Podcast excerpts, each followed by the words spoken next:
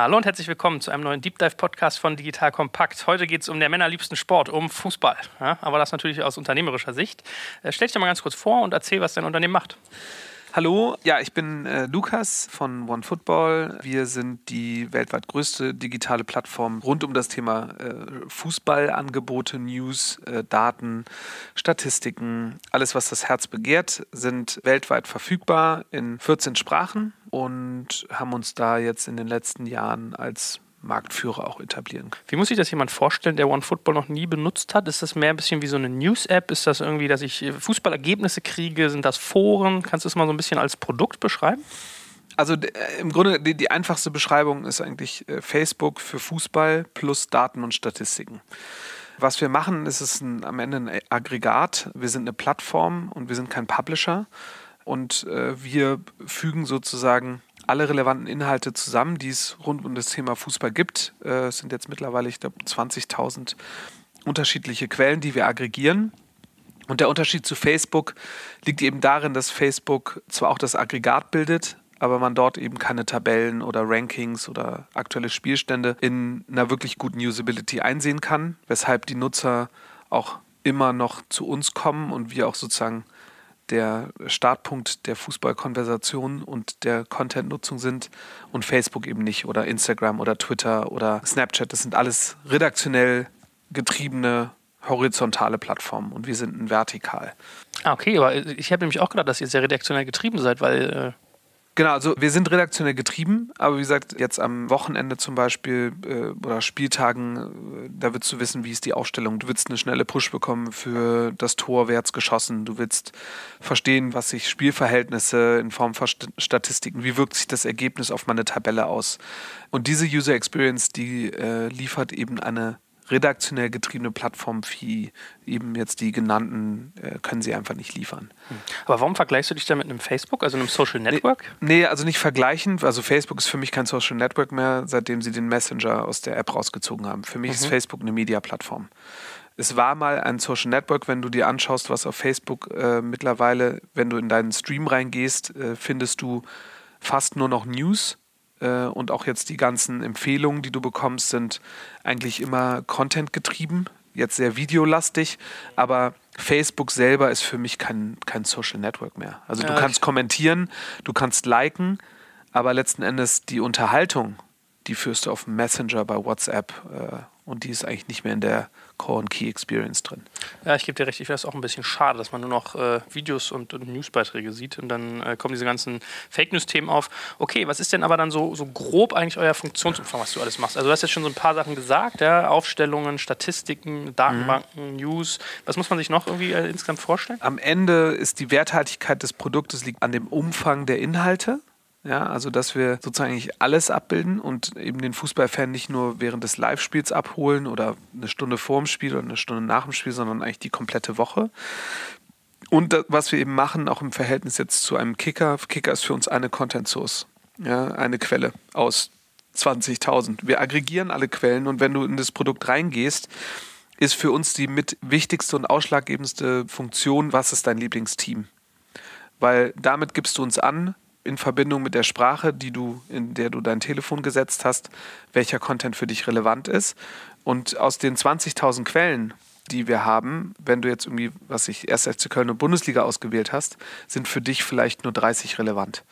So und äh, durch das Onboarding, also sozusagen der erste Prozess, äh, ins Produkt reinzukommen, führen wir den Nutzer sehr schnell dahin, dass eben die Relevanz auch dann gegeben ist. Und 95 Prozent unserer Nutzer nennen uns ihr Lieblingsteam. Jetzt gibt's Werbung.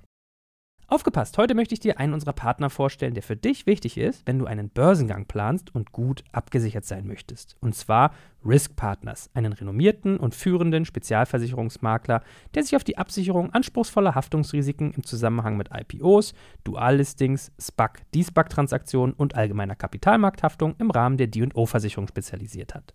Um auf dem IPO-Projekt nicht in Haftungsfallen zu laufen, übernehmen die erfahrenen ExpertInnen von Risk Partners die verantwortungsvolle Aufgabe, die Risiken im Zusammenhang mit Prospekt- und Kapitalmarkthaftung zu minimieren und in maßgeschneiderten Versicherungsschutz zu verbriefen. Dabei liegt der Fokus gleichermaßen auf der professionellen Beratung und Platzierung der persönlichen Haftung eures Boards und der Emittentenhaftung sowie anderer wichtiger beteiligter Stakeholder wie Banken und Wirtschaftsprüfer. Erfolgsfaktor von Risk Partners in vergangenen Deals ist das eingespielte Team, das bestens vernetzt ist, auch in internationalen Märkten, um weltweite Versicherungskapazitäten abrufen zu können. So können auch Versicherungssummen von mehreren hundert Millionen Euro ideal strukturiert und prämieneffizient gestaltet werden. Das Team hat bereits Unternehmen aus dem DAX und MDAX-Segment erfolgreich bei Transaktionen begleiten dürfen und hat insbesondere auch Track Record bei zahlreichen Nasdaq-IPOs bekannter deutscher Foreign Filer aus den Branchen Life Sciences und Tech. Wenn ihr also einen Börsengang plant oder auch eine Kapitalaufnahme oder Listing ansteht, meldet euch gerne bei Risk Partners. Dafür habe ich euch unter digitalkompakt.de slash riskpartners in einem Wort geschrieben eine Weiterleitung eingerichtet für alle Fragen zu Risiken und passendem Versicherungsschutz. Und wie immer findest du alle Infos auch auf unserer Sponsorenseite unter digitalkompakt.de slash Sponsoren. Jetzt geht's weiter mit dem Podcast. Mhm. Okay, also die, die Frage nach der Kuratierung, die ich hier sonst jetzt als nächstes gestellt hätte, ich meine, ich kenne ja die Antwort schon so ein bisschen, Ja. die macht sich bei euch sozusagen an Team und Liga fest, dass man jetzt sagen kann, ich mag irgendwie, äh, also ich wäre jetzt Hertha-Fan, ja, Ja. also wir beide sind hartgesottene Leidensgenossen, Ja. was äh, Fußballerlebnisse angeht. Dann sagt man irgendwie, ich finde Arsenal noch toll und Turin Genau. irgendwie aus Italien und dann kuratiert ihr das sozusagen technischer Art. Also genau, also der technische Teil, den würde ich eher als Aggregation Mhm. umschreiben. Also das ist wirklich eine rein technische Lösung. Und dann on top kuratieren wir, weil ich als Köln-Fan, äh, mich interessiert natürlich auch, wenn jetzt irgendwie Werder den Trainer rausschmeißt. Ja, aber das erkennt das System nicht. Ähm, ich bin aber sozusagen, mein Club spielt in der Bundesliga und dadurch ist das für mich schon eine relevante Nachricht. So, und da gibt es eben ein kleines Team bei uns, die eben manuell äh, diese Top-News einpflegen. Was ganz wichtig ist, und ich glaube, das ist auch das größte Problem äh, von Twitter, äh, bei Twitter folgt man Quellen und nicht Interessensgebieten. Bei uns ist es nämlich genau umgekehrt. Also bei uns folgt man einem Interesse, nämlich Köln, und dann be- bekomme ich von der relevanten Quelle den Content. Das heißt, ich bekomme jetzt nicht alle Kicker-Inhalte in meinem Stream, sondern eben nur die Kicker-Inhalte, die eben für meinen Verein abgestimmt sind. So, und äh, das ist ein ganz, ganz inkrementeller Unterschied, wo wir die Relevanz des Contents extrem erhöhen und damit auch sozusagen den, den Kunden extrem gut bespielen und damit auch langfristig halten. Hast du denn eigentlich noch Uniqueness im Content drin? Weil ich sag mal so, egal ob es jetzt Kicker, Sport 1, F- äh, Sportbild ist, die haben so ein paar Exklusivstories, ja. Also gerade Sportbild gewinnt man so den Eindruck, hat viele so der neuen Verpflichtungen oder Entlassungen sehr, sehr früh irgendwie auf ihrer Uhr. Aber ansonsten hast ja eine große Anzahl an, an Content, die eigentlich sehr generisch ist. Und da macht es ja gar keinen Unterschied, ehrlich gesagt, ob ich die jetzt bei welcher der drei Plattformen ich die lese. Ähm, ja, genau. Also P Plattform ist äh, da genau der Punkt. Also Kicker ist für mich keine Plattform Sport 1, wenn wir jetzt in Deutschland bleiben. Also wir machen ja genau das gleiche auch in 14 unterschiedlichen Sprachen. Der wesentliche Unterschied ist, ich bin jetzt irgendwie ähm, die ältere Generation, ich bin mit Sportbild und Kicker aufgewachsen. Dadurch habe ich eine hohe Affinität und auch eine Loyalität zu diesen Marken aufgebaut. Der Nutzer unter 24 der kennt im Zweifel Kicker oder Bild, äh, die, ja, aber es ist für den nicht diese Relevanz und nicht die Loyalität. Diese User wollen eigentlich den Querschnitt der Inhalte bekommen und alle Inhalte irgendwie aggregiert haben und eigentlich so schnell wie möglich nur an den Content rankommen. Weshalb eben die Blogger und die ganzen YouTuber, die Content Creator sozusagen die Einzelspieler versus die Verlage momentan eben so erfolgreich sich entwickeln. Und das ist, glaube ich, der wesentliche Unterschied. Ein Kicker wird niemals in eine weitere Sprache gehen und wird niemals in der Lage sein, Inhalte von Sport 1 oder Sportal oder Spox oder Sportschau etc. auf ihrer Seite kuratieren. Na, da sind die Spinnefeind untereinander.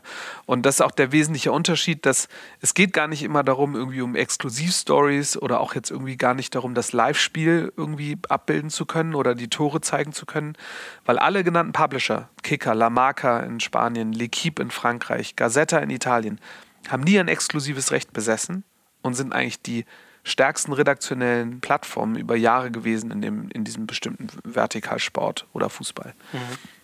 Und das ist der Unterschied.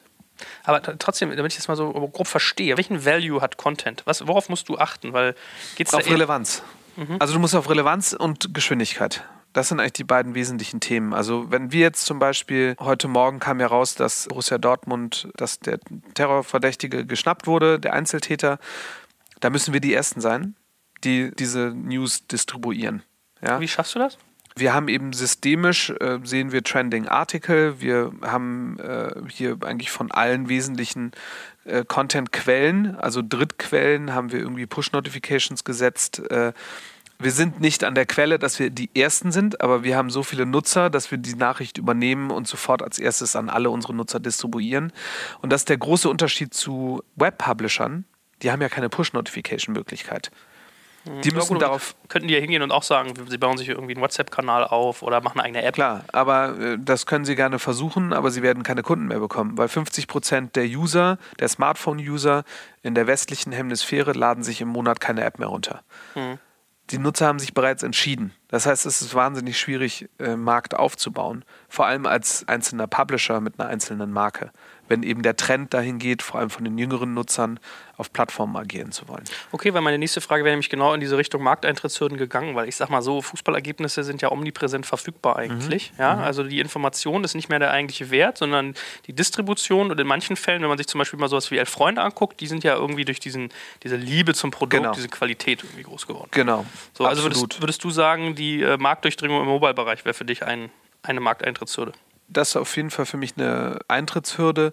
So jemand wie elf Freunde und die werden immer in der Nische bleiben, also in der Nische bleiben in Form von, das wird immer sehr guter Content sein und die werden sich immer differenzieren. Und da gebe ich dir vollkommen recht, da werden sich Verlage wie Kicker, Sport 1 etc. umschauen, die entweder eben ganz viel in exklusive Rechte investieren müssen, aber ansonsten bei den generischen Inhalten schauen die eigentlich in die Röhre, weil sie eben nicht eine Differenzierung haben wie elf Freunde von der Positionierung. Ja. Ich glaube, das Allerwichtigste, und das ist auch irgendwo so eine Grundsatzthese, die ich vertrete, ähm, was in, in Deutschland oder Europa wird immer als erstes für den Unternehmenserfolg steht immer, wie viele Mitarbeiter hast du, wie, viele, wie viel Umsatz machst du. Äh, für mich ist das wesentlichste Kriterium für Unternehmenserfolg ist die Qualität meiner Kundenbindung. So und die Kundenhoheit zu haben. Das ist eben der Punkt, wo ich eben sage, das haben wir. Und das ist wahnsinnig schwer aufgrund der Stagnation im Markt, was App-Downloads anbetrifft, eben als neue Plattform oder als traditioneller Verlag eben diese Kundenhoheit aufzubauen. Das ist ein schönes Bild, das gefällt mir, das stimmt. Wenn du auf so Gründer-Events bist, da sind immer, gibt's immer die gleichen Immer. Fragen. Mitarbeiter, welche Investoren hast du, wie viel Funding? Ja. Also der, der? Witz ist ja, für mich ist die Anzahl der Mitarbeiter, je mehr du hast, desto schlechter ist eigentlich dein Unternehmen aufgestellt, weil du nicht Economies of Scale zeigst. Mhm. Nur wenn du in Deutschland hin, wenn ich jetzt hingehen würde und was ich bei Coca-Cola beim Marketingvorstand sitze und sage, ich habe 30 Mitarbeiter, das ist auch das ist ja ein ganz kleines Unternehmen. Wenn ich sage, ich habe 200, bin ich auf jeden Fall viel relevanter. Wenn ich aber mit 30 Mitarbeitern das gleiche bedienen kann, was ich mit 200 mache, bin ich siebenmal effizienter aufgestellt, was meine Kostenstruktur anbetrifft. Auch das ganze Thema Umsatz. Ja? Umsatz ist wichtig, gar keine Frage. Es ist auch wichtig, dass man Umsatz versteht und auch irgendwann in Umsatz reinwächst. Der Grund, warum wir in Europa keine Plattform haben, liegt ausschließlich darin begründet, dass wir genau die ersten Fragen stellen und wenn beide Themen nicht irgendwie in die richtige Richtung gehen, eine Investmenthypothese für uns ein Risiko ist. Ein Unternehmen wie Facebook hat, glaube ich, sieben Jahre keinen Umsatz gemacht. Die haben nur in Kundenbindung gedacht. Die haben nur in Network Effects gedacht. Nur gedacht, wie kann ich eine defensible User Base aufbauen und die so groß machen, dass kein anderer mehr reinkommt und dann in Umsatz konvertiert. Die haben zwei Jahre rumprobiert, bis sie auf ihr Umsatzmodell gekommen sind. Und jetzt machen sie, was ich, vier Milliarden im Quartal. So, ist natürlich jetzt auch nicht irgendwie, macht nicht jedes Unternehmen, aber ne, guck dir Spotify an, äh, ein super Beispiel, ist genau das gleiche Thema. Wie lange haben die rumgedoktert, bis sie ihr äh, Premium-Modell aufgesetzt haben oder ihr Freemium-Modell, bis das funktioniert? Und wie misst du das, die Qualität deiner Kundenbindung? Was sind da deine Metriken, die du dir anschaust? Also da gibt es unterschiedliche Metriken. Also das Ganze fängt an mit also die Download Opening Rate. Ne? Also alle gucken mal auf Downloads. Am Ende ist aber wichtig irgendwie, wer nutzt dann auch die Applikation. Das zweite ist irgendwie der Prozentsatz der Leute, die eben Teams folgen. Also einem ein Lieblingsteam haben und dann mehrere Teams folgen. Kriterium ist weiter, wie viele News werden gelesen in einem bestimmten Zeitraum. Dann ist ein Kriterium drei Tage, 30 äh, Tage, drei Monate, sechs Monate, zwölf Monate Retention Rate, Sessions pro Nutzer pro Monat im Schnitt und Time Spent pro Nutzer pro Session. Kannst du da ein bisschen was zu deinen Zahlen sagen? Also ein paar, meine ich, ja, sind ja sogar public. Also ich erinnere mich bei euch gelesen zu haben, dass ihr irgendwie 80 Prozent der Nutzer habt. Kann es sein, die Push aktiviert haben? Genau. Kannst du da mal ein paar Details zu euch sagen, wie ihr da konkret dasteht? Also ich habe gelesen, was so öffentlich verfügbar ist, dass ihr zum Beispiel durchschnittlich bei euren Nutzern fünf Sessions am Tag habt. Die durchschnittliche Sessionlänge soll bei vier Minuten liegen. 80 Prozent hätten Push-Notifications aktiviert. Das sind ja irgendwie schon sehr, sehr relevante Zahlen. Ist, kommt das hin? Ist das so noch? Das kommt hin, ja. Also die Zahlen werden sogar besser. ja? Das sind jetzt unsere Kernmetriken, die wir uns anschauen. was eben auch heißt, dass wir an diesen Metriken arbeiten, um sie zu optimieren. Und da gibt es eben dann bestimmte Themen, wie kann ich die Sessions pro Nutzer pro Monat nach oben ziehen. Äh, ist äh, relevante Editorial Pushes äh, rauszuschicken. Ja, also wir schicken irgendwie an bestimmte Teams, die die größten äh, Follower haben, in bestimmten Abständen äh, Push-Notifications mit redaktionellen Inhalten. Mhm. So, und damit bekommst du natürlich die Nutzer häufiger rein. Also ich jetzt als Köln-Fan bekomme jetzt nicht irgendwie Nachrichten zum BVB, sondern irgendwie, äh, jetzt habe ich gestern eine Push-Notification bekommen, dass Olympique Marseille an Modeste äh, interessiert ist. Das ist für mich super relevant. Und deswegen gehe ich rein und lese die Nachricht. Mhm. Und das ist natürlich eben genau das, was ich meinte. Das ist der große Unterschied Mobile zu Web, dass wir sozusagen über die Aktivierung der Push-Notification eine stetige Retention-Maßnahme eigentlich mit in die Wiege gelegt bekommen haben. Aber die ist ja endlich. Ne? Die ist nicht endlich. Ja, du Wieso kannst ja nicht endlich? unendlich weit forcieren. Du wirst ja wahrscheinlich irgendwie eine Daumenregel haben, einmal pro Tag oder maximal x Genau, pro Woche. richtig. Ja. Aber das ist ja im Grunde genommen wie so eine Abhängigkeit aufzubauen. Ja, also je mehr Mhm. Pushes man schickt, die relevant sind, desto mehr ist man im Kopf beim Nutzer. Timekiller wird ja auch das iPhone oder das Telefon genannt. Du sitzt jetzt irgendwo am Flughafen oder so und durch die steigernde Relevanz der Inhalte über Push-Notifications schaffen wir mehr Aufmerksamkeit für unser Produkt, für unsere Marke, dass wir nach vorne kommen auf dem, erstens mal auf den Screens, ja, was für uns wichtig ist. Und zum Zweiten, dass die Leute eben nicht nur über Push-Notifications in die App reingehen, sondern eben auch einfach irgendwie reingehen, wenn sie irgendwie Zeit haben. Und man sieht auch, dass der Großteil der Sessions, die wir kreieren mit den Nutzern, eben freiwillige äh, Sessions sind, die nicht durch Push getrieben sind. Meinst du, dass das verstopfen wird, so wie Facebook? Da kriegst du ja irgendwie überhaupt nichts mehr eigentlich auf den Kanal gebracht, weil einfach. Genau, also da, das ist ja ne, das Facebook-Twitter-Problem. Ähm, Meinst du, es kommt auch auf ähm, Mobile, dass, dass das auch zunimmt? Naja, hat's ja schon. Also ich meine, wenn du in den Facebook-Stream reingehst, dann musst du irgendwie 30 Seiten scrollen, bis du die letzten 24 Stunden irgendwie abgegriffen hast, wenn du irgendwie zu viel folgst. Das Schöne ist, dass wir es irgendwie limitieren, weil ein Fußballfan hat nicht äh, zehn Lieblingsvereine. Ja. Und wenn ich jetzt überlege, ne, was sind die relevanten Quellen für den ersten FC Köln, wenn ich jetzt wieder meinen Verein nehme, dann gibt es irgendwie äh, was Den FC-Block habe ich gesehen, ne? Gen- EFF, ZDA äh. Genau, FC und dann gibt es den Geist-Blog. Äh, Mhm. das sind die beiden Blogs. Dann gibt es irgendwelche YouTube-Channel. Das sind sozusagen die neuen Kanäle, die neuen Content-Creator, die dazugekommen sind. Dann gibt es den Kölner Stadtanzeiger, den Kölner Express. Und dann gibt es eben die herkömmlichen Medien, die Content äh, produzieren. Und das sind vielleicht maximal 20 Quellen. Ich bin ja noch so ein bisschen überlegen, ob ich das überzeugend finde. Ich bin jetzt Hertha-Fan Mhm. und trotzdem interessieren mich meistens mehr die ganzen Cases. Weiß ich nicht, wie hat Dortmund gegen Monaco gespielt? Genau. Mhm. Was ist irgendwie Halbfinale mit Bayern? Wie steht irgendwie, weiß ich nicht, Barca? Sowas ist ja dann irgendwie interessant. Das kriege ich ja jetzt auf dem Wege nicht per Push. Doch, äh, das kriegst du per Push, äh, weil ich davon ausgehe, wenn dich das interessiert, dann folgst du der Champions League. Mhm. Ah, okay. So, wenn du der Champions League folgst, dann siehst du in deinem Match-Stream die aktuellen Spiele und kannst Push-Notifications für die entsprechenden Teams oder für die entsprechenden Spiele setzen.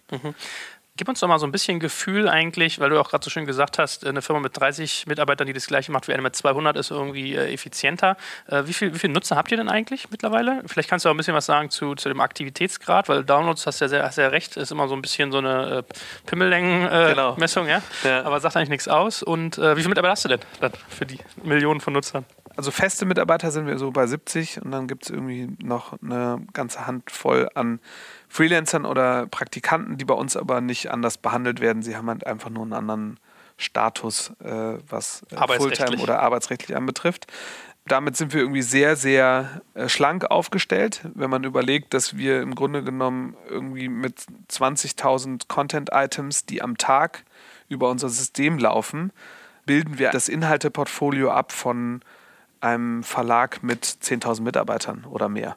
Ja? Also um das eigentlich selber kreieren zu wollen, müsstest du wahnsinnig viele Leute beschäftigen. Kreiert ihr auch selbst eigentlich? Ja, also wir kre kreieren auch selber. Das ist ja das Thema. Wir vermarkten nicht, dürfen wir auch nicht, die Inhalte, die wir von Dritten bekommen. Und deswegen kreieren wir selber Inhalte, aber eben auch in der Form, die sozusagen eigentlich so dem Netflix-Modell entspricht. Ja? Die Netflix hat aggregiert, dann haben sie kuratiert und auf Basis aller Daten haben sie Content kreiert. Und daraus ist House of Cards entstanden, die erfolgreichste Serie aller Zeiten. Ist es nicht Ähm, Game of Thrones? Ja, mittlerweile vielleicht. Aber zu dem Zeitpunkt, als sie rauskamen, Mhm. also ich glaube, da wird es auch jetzt noch tausend andere geben, die immer erfolgreicher werden. Aber ist ja immer alles aller Zeiten und erfolgreichste. Aber in, in dem Punkt haben sie ein sehr erfolgreiches Produkt kreiert, indem sie sich die Daten und das Nutzungsverhalten ihrer Kunden angeschaut haben. Ge- Genau das gleiche machen wir auch und eben nur im Videobereich. Das heißt, wir haben hier keine Redakteure, die Text machen, sondern wir, wie man auch im schönen Denglisch sagt, wir videoisen News.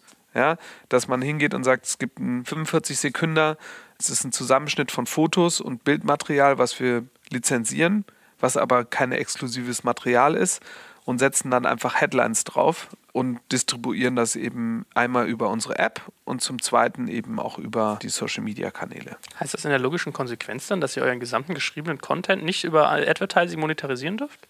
Also wir dürfen nicht in den Inhalten, die Inhalte, die bei uns auf der Plattform sind, ist ja alles legal. Ja, wir Wäre meine crawlen nächste. Frage, wie das Nee, lizenziert. wir crawlen nicht, ist auch nicht lizenziert, sondern das sind sogenannte RSS-Feeds, die, was sich die Publisher im Netz zur Verfügung stellen und die binden wir bei uns ein. Dann siehst du, es wie bei Facebook, ein äh, sogenanntes Thumbnail, so ein, so ein Foto von, von Kicker, ein Text, die Überschrift und die Quelle. Wenn du draufklickst, kommst du auf Kicker, auf die entsprechenden News, bleibst aber im Frame von OneFootball und da dürfen wir nicht vermarkten. okay. Das ist die Hoheit von, von äh, eben dem entsprechenden Publisher und da greifen wir auch nicht ein. also sagen wir mal, da kommt ein Titel sozusagen in meiner OneFootball-App. Äh, Dortmund, was weiß ich, verpflichtet Genau. äh, Dembeles Bruder. Ja? Ja. Verlinkt ihr dann immer sofort per Klick auf den Header auf, Genau. den, äh, auf Genau, das ist auch, das ist, also das müssen wir, weil das ist rechtlich so vorgeschrieben, weil wir sonst die Inhalte nicht einbinden dürfen. Äh, ein, ein Nachtrag noch, weil wir es noch gar nicht gesagt hatten. Äh, du hast jetzt irgendwie so die Content-Masse gesagt und wir können ja da jetzt gleich mal in die Monetarisierung rüberschiften. Äh, wie viel Nutzer habt ihr denn eigentlich? Damit die Leute mal ein Gefühl kriegen, wie groß ihr eigentlich seid. Also wir sind im höheren äh, siebenstelligen Bereich. Oh Mann, da musst du mir wieder einen Knoten im Kopf. Ja, Knoten im Kopf. Müsste ich nicht sogar schon achtstellig sein? Ha? Wir sie reden von aktiven Aktiv Nutzern, seid ihr siebenstellig, ne? okay. Also, So, weil aber- 24 Millionen Downloads war mal das, was man so gelesen hat. Genau. Du bist mal ein Geheimniskrämer. Ja, aber äh, also wenn die anderen Verlage auch mal irgendwie öffentlich ihre richtigen Zahlen äh, publizieren würden und nicht wie beispielsweise ein Kicker, der hingeht und seine mobile Reichweite plus die Web-Reichweite plus die App-Reichweite irgendwie zusammen plus Die plus Zeitung. plus nimmt, äh, da ist ein riesen Overlap an Nutzern. Wenn alle transparent arbeiten, dann können wir das auch machen, aber äh, äh, das mache ich jetzt äh, an der Stelle auch nicht. Ne, ist ja well deserved. Ähm, Jetzt kommt ein kleiner Werbespot. Aufgepasst! Bist du auf der Suche nach einem Profi, der für dich komplexe Geodaten sinnvoll integriert und sie auf interaktiven Karten visualisiert? Dann möchte ich dir unseren Partner Nucubator vorstellen. Das Ziel vom Nucubator-Team ist es, dich bei der Prozessdigitalisierung zu unterstützen und aus den ganzen täglich anfallenden Geodaten einen echten, nutzerfreundlichen Mehrwert zu schaffen. Dabei geht Nucubator ganz besonders auf deine Anforderungen ein, um die Software zu bauen, die deine USPs digital widerspiegelt und den NutzerInnen der Software den größtmöglichen Nutzen liefert. Und um das für möglichst viele Betriebssysteme, Geräte und Anwendungsfälle umzusetzen, setzt das Nucubator-Team auf etablierte Webtechnologien, mit denen sie schnelle und effiziente Anwendungen für Desktop und mobile Geräte entwickeln. Geodatenvisualisierung ist für Unternehmen in vielen verschiedenen Branchen relevant, zum Beispiel auch in den Bereichen Tourismus, Logistik und im Außendienst. So wurde zum Beispiel bereits ein digitales Smart Farming Tool für die Agrarwirtschaft gebaut, mit dem Satellitenbilder, Wetterdaten und Standortdaten interaktiv verarbeitet werden. Nucubator baut dabei nicht nur Kartenlösungen, sondern entwickelt für dich maßgeschneiderte Webanwendungen und Apps. Wenn du also einen Partner suchst, der deinen bestehenden USP ins digitale Zeitalter hebt, dann schau doch einfach bei Nucubator vorbei. Ich habe dir unter digitalkompakt.de slash Nucubator, schreibt sich mit C, eine Weiterleitung eingerichtet. Und wie immer findest du alle Infos auch auf unserer Sponsorenseite unter digitalkompakt.de slash Sponsoren. Werbung Ende. Lass uns doch mal wirklich so ein bisschen in dieses Thema äh, Monetarisierung reingehen. Also wenn du das nicht machen darfst, wenn du nicht den Content, den du dir sozusagen dezentral aggregierst und dann auch noch kuratierst, wenn du den nicht bewerben darfst, wie machst du es dann, dass du monetarisierst? Also auch da äh, kann man das klassische Beispiel irgendwie der Plattformen wie Twitter, Facebook etc. ranziehen. Wir platzieren Werbeeinblendungen in unserem Stream, der sozusagen zwischen den News ist. Äh, Banner oder? das ist, ja, es gibt diese- dieses Bullshit-Bingo äh, Native Advertising. Im, Im Grunde genommen ist Native Advertising nichts anderes als ein Banner, richtig? Nur eben mit dem Unterschied, dass er sich nicht über Content drüber legt, sondern sozusagen in den Content eingebettet ist. Ja, das ist ja nicht die Beschreibung von. Also auch im Sinne von Advertorials jetzt zum Beispiel, dass ihr sagt, weiß ich nicht, Dembele hat einen tollen neuen Schuh und es ist in Wirklichkeit eigentlich eine Nike-Werbung? Genau, also dann bist du wieder bei der redaktionellen Verknüpfung. Das machen wir auch, aber eben nur eben mit Großkunden, wie du gerade genannt hast, irgendwie Nike oder ein Adidas oder ein B-Win oder Volkswagen, Krombacher. Bei den großen Kunden, die relevante Budgets bei uns lassen, irgendwie sechs-, siebenstellig, da gibt es eben eine Integrationsstufe mehr. Ansonsten ist es eben die klassische äh, Werbevermarktung, die eben jeder normale Verlag eben auch macht. Ah, gerade Wettanbieter, das hat ja eine Penetranz gewonnen, oder? Dass die irgendwie Fußball-Apps mittlerweile bewerben. Also in meiner App habe ich Wer? das auch. äh, Werbe, Wettanbieter. Ja, dass ich dann Ach sehe, so, ja. Tipico und wie sie alle heißen. Ähm, Also bei uns ist es nicht. Ich, meine, ich, ich hätte euch auch gesehen. Ja, du siehst bei uns äh, Werbung, aber der Grund, warum wir sehr vorsichtig sind, eben jetzt auch unsere Monetarisierung nach oben zu ziehen, wir machen das gerade, was auch sehr erfolgreich ist, ist, dass wir sehr vorsichtig sind, eben, dass wir unsere Nutzer nicht abschrecken wollen. Das heißt also ne, überall, und dann gibt es ja diese, was eben die klassische Vermarktung ist, diese Interstitials, ne, die über den Screen drüber gehen und so diese nervigen Banner, das machen wir alles nicht. Mhm.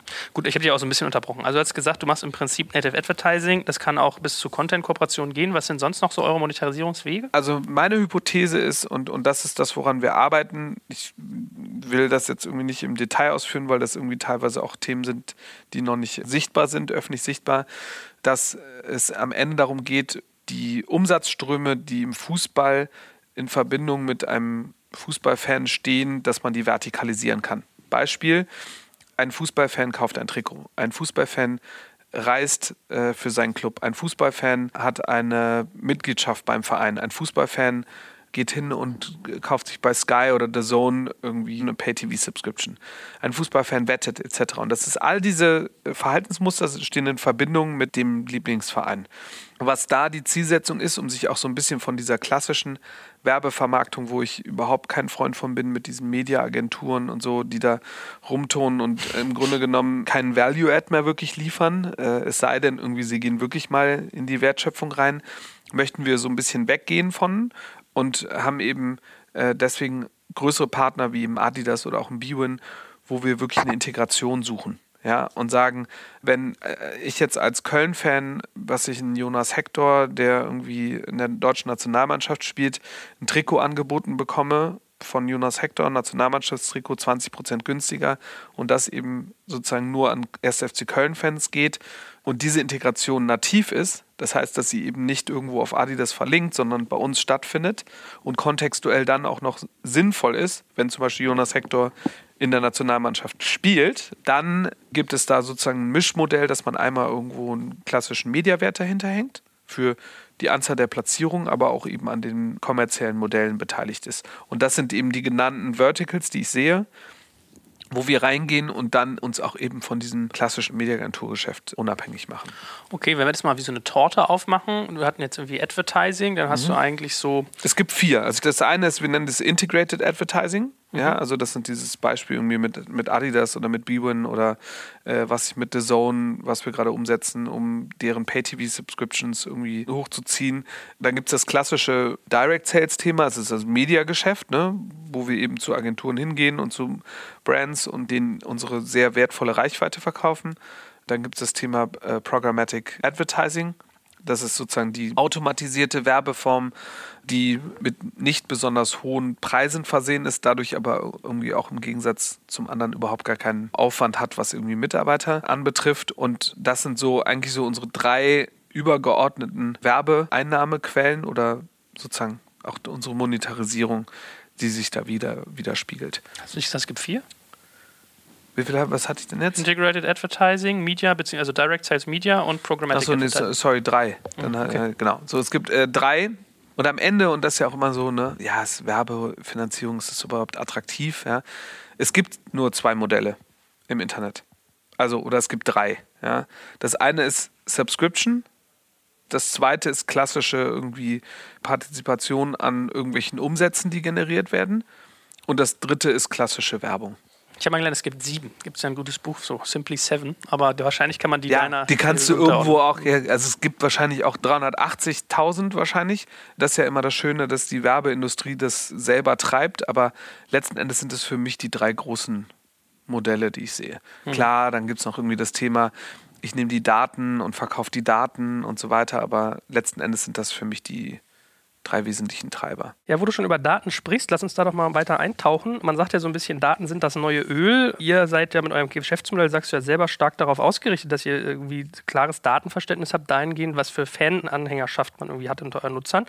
Wie wichtig ist das für euch? Macht ihr eigentlich sozusagen, also Targeting wäre ein Aspekt. Habt ihr noch weitere Aspekte, wo ihr sagt, rund um das Thema äh, Daten, dass ihr dann Geschäftsmodell weiter forcieren könnt? Was wir grundsätzlich machen, und ich glaube, damit sollte man anfangen, wir haben ein eigenes Data Warehouse aufgebaut und haben jetzt auch sechs Analysten oder sozusagen im Data-Team sechs Leute sitzen, die eben für die einzelnen Segmente im Unternehmen, Product, Marketing, Sales und Content verantwortlich sind. Gibt es einen Lead und einen Engineer. Das hat uns in erster Linie erstmal geholfen, unseren Nutzer überhaupt besser zu verstehen. Ja, und die Daten auch viel besser zu verifizieren, bevor wir überhaupt zu dem Schluss kommen, wie wir sie monetarisieren können und wollen. Jetzt sind wir in der Phase, Reporting, also erstmal nur Fakten kommunizieren. Und ich denke mal, dass wir so in den nächsten drei Monaten dann auf der Ebene sind, was machen wir jetzt eigentlich damit? Mhm. Ja, also aus der sozusagen aus den Fakten Schlüsse zu ziehen. Einmal, wie ich das Produkt verbessere, zum zweiten, wie man daraus auch eine Monetarisierung schließen kann. Aber ich bin der festen Überzeugung, dass diejenigen, also die Unternehmen, die eben kein eigenes Data Warehouse aufbauen und von externen Datenpumpen abhängig sind, im B2C-Umfeld große Schwierigkeiten haben werden, Mhm. wirklich den Kunden zu verstehen. Ja, du bist ja auch irgendwie so starker Verfechter zu sagen, dass du klassische Vermarkter irgendwie nicht attraktiv findest. Also du hast ja eben im Gespräch auch schon mal gesagt, dass die für dich keinen Mehrwert stiften. Äh, ist das sozusagen dem Ganzen ein bisschen geschuldet, dass man auch Abhängigkeiten reduziert oder was ist da eigentlich so der Background? Das Vermarktermodell ist für mich ein Auslaufmodell, weil ich glaube, das Wichtigste an der Stelle ist Alignment of Interest und das ist nicht vorhanden. Der Vermarkter zahlt eine Garantie und das Incentive oder sozusagen die Zielsetzung des Vermarkters ist es, die Garantie um Gedeih und Verderb erstmal zurückzuzahlen und dann irgendwo ins Geld zu gehen. Und dem Vermarkter ist es eigentlich total wurscht, was da für Werbeflächen genutzt werden. Das heißt, die denken nicht im Sinne des Kunden. Mhm. Von daher ist das Modell für mich schwierig. Zum Zweiten sehe ich mehr und mehr, dass eben die Unternehmen, die größer werden, feststellen, dass die 30 Prozent und mehr, die man abgibt, dann am Ende auch ein eigenes Team rechtfertigen, mit dem man auch A, viel höhere Preise erzielen kann und B, eben auch nicht in diesen Konflikt kommt, was wir eben hatten, dass wir ständig da angerufen haben, gesagt haben, könnt ihr bitte diese scheiß Banner hier rausnehmen und wir wollen nach 12 Uhr keine Sex-Banner äh, sehen. Äh, weil mhm. es guckt da auch mal jemand von uns rein. Das auf jeden Fall, was Vermarkter aber gar nicht beherrschen. Also es gibt jetzt neue Vermarktungsmodelle, aber die klassischen Vermarkter beherrschen das Datenthema nicht. Also es gibt ja irgendwie so Data Matching Plattformen und so, wo man dann irgendwie darüber auch nochmal Geld verdienen kann. Sehe ich aber auch nicht als Kernmodell, also direkt, aber indirekt, was ich eben meinte mit dem eigenen Data Warehouse, sozusagen die Daten besser zu verstehen, um dann eine optimierte Monetarisierung daraus zu ziehen. Glaubst du eigentlich an das ganze Thema Retargeting? Also macht es bei euch zum Beispiel ja. Sinn, zu ja. sagen, ich immer wieder penetriere ich dich mit dem neuen Trikot von Verein ja. XY? Also Retargeting sollte ja dazu führen, dass du nicht penetrierst. Mhm. Auf jeden Fall. Das ist dann unter diesem Bucket, was wir eben als Integrated Advertising bezeichnen, wo wir jetzt eben mit Partnern wie Adidas oder Bwin oder Mediamarkt, also größeren Unternehmen, eben eher über eine tiefere Integration sprechen, wo wir den Kunden Leads liefern. Die Kunden dann, also unsere Brandpartner dann versuchen, die daraus generierten Kunden zu monetarisieren. Und wir dann die Kunden, die darauf angesprungen sind, aber nicht monetarisiert worden sind, bei uns in der App wieder ansprechen. Weil sie eben am Anfang des Funnels sich schon sozusagen erkenntlich gezeigt haben, gesagt haben, ja, ich möchte, was ich Adidas meine E-Mail-Adresse geben, äh, etc. pp. Und das Retargeting ist für uns halt sehr spannend. Und das haben wir eben auch mit Adidas entsprechend sehr erfolgreich aufsetzen können, weil wir eben aufgrund unseres Data Warehouse äh, genau sagen konnten, welche Kunden wurden schon mal mit der Werbung XY angesprochen. Und das Zweite, was da eine große Rolle spielt, ist Segmentierung. Also 95 Prozent unserer Kunden sagen uns ihren Lieblingsverein. Und also ich muss ein Bayern München-Fan nicht das Borussia Dortmund-Trikot anbieten. Das ähm, äh, wird relativ schlecht konvertieren. Vielleicht Äh, kauft ihr das auch zum Verbrennen vorher. vielleicht auch das, aber ähm, also dann ist auf jeden Fall der Absatz nicht besonders groß. Aber diese Segmentierung in Verbindung mit sozusagen Retargeting optimiert eigentlich unser Inventar. Also es macht sehr viel Inventar frei für andere Monetarisierungsmöglichkeiten. Was wisst ihr denn eigentlich alles über eure Nutzer außer den Lieblingsverein? Ja, Nutzung. Wir haben keine persönlichen Daten der Kunden, die speichern wir auch nicht ab. Da sind wir auch sehr diskret, weil datenschutztechnisch muss man ja hier in Deutschland aufpassen und ich als Geschäftsführer lege da auch sehr viel Wert drauf, weil man bei den Themen doch relativ schnell in eine ganz andere Problemzone äh, reinkommt. Und ab 2018 war das richtig teuer, ne? Ähm, genau, und ab 2018 wird es richtig teuer. Von daher speichern wir nichts ab, was wir nicht dürfen. Wir haben sogar einen Datenschutzbeauftragten, was man ja alles irgendwie heute haben Ich wollte sagen, sogar musst du ja so haben. ja, muss ja sogar haben, aber ich möchte nicht wissen, wie- wie viele oder es nicht machen. Aber nein, wir wissen eben die Nutzung, aber anonymisiert in Form von Kohorten oder auch auf Einzelnutzer runtergebrochen und dann eben die Lieblingsvereine, Mannschaften, Ligen. Und das reicht mir eigentlich für die Segmentierung. Weil ich bin Köln-Fan und es ist eigentlich egal, ob ich 60 bin und Millionär oder 20 und Student. Das verändert nicht die Tatsache, dass beide das gleiche Trikot kaufen und beide ins gleiche Stadion gehen und beide bei Sky, äh, weiß ich, 20, 30 Euro im Monat ausgeben für ihr Pay-TV-Subscription. Ja, ich kann mir vorstellen, ihr werdet, glaube ich, sehr hohes Engagement haben. Das ist ja ein sehr emotionales, leidenschaftliches Thema, was ihr da bearbeitet. Es gibt ja auch, dass ihr äh, die Möglichkeit bietet, so eine ganz komplett bannerfreie Version zu machen für irgendwie roundabout 4 Euro. Ja. Äh, ich habe mir mal sagen lassen, dass da eher so Nutzerwunsch-Antwort gewesen Genau. als wirklich Monetarisierungsweg. Also hat bei euch gar keinen Impact, Nein, oder? gar keinen Impact. Also das war, äh, das hat dazu geführt, dass wir gar keine schlechten Bewertungen mehr haben. Also gar keine heißt irgendwie, also wir sind jetzt bei, bei Google, in den Rates bei Android sind wir, glaube ich, jetzt auf 400.000 Bewertungen bei 4,8 Sternen Krass. im Schnitt. Diese Banner-Free-Version hat halt dazu geführt, dass eben die, was ich 1000, die im Monat kommen und meckern, wenn sie Werbung sehen, eben jetzt dafür einfach bezahlen. Hm. Das ist kein Geschäftsmodell. Jetzt hast du eben schon erzählt, ihr habt irgendwie ein Data Warehouse gebaut. Das ist ja wirklich nicht so ganz trivial. Geht ja auch viel darum, Rohdaten gut zu verarbeiten und solche Genau. Geschichten, aufbereiten etc. pp. Kannst du mal generell ein bisschen was zu eurem Tech-Stack sagen? Also was habt ihr technologisch eigentlich alles entwickelt? Also jenseits von eurer App, was steckt da so an Maschinerie dahinter? was für uns so Kerntechnologie ist, also ist einmal das Data Warehouse, das zweite ist unser Content Management System. Einmal sozusagen, wo wir den gesamten Content verarbeiten, heißt also äh, verifizieren, taggen, clustern und ausliefern, weil ich als Köln-Fan aus den 20.000 Quellen, die wir abbilden, die wir sozusagen aggregieren auf der Plattform, interessiere mich halt vielleicht für maximal 20 bis 30 News in meiner Sprache pro Tag. Und das muss ich eben performant auf der Infrastruktur abbilden. Dann unsere ganzen Tools, die damit in Verbindung stehen. Die Admin-Tools für das Newsroom-Team, eben die Content-Kuratierung sozusagen auf Basis der Aggregat Aggregation des CMS eben aufzusetzen. Das ist alles proprietär. Und dann haben wir eine eigene Scores-Datenbank, also wo wir eben unterschiedliche Score-Provider matchen und dann entsprechend ähnlich der Systematik der News nach Sprachen etc. pp. Äh, clustern und dann eben entsprechend ausliefern. Also da ist viel proprietäre Technologie, also Themen wie Cloud und so, das äh, VPN, CDN etc., das müssen wir alles nicht hier bei uns machen. Also da gibt es eben Provider für. Aber wir, wir haben ja schon relativ viel selber entwickelt.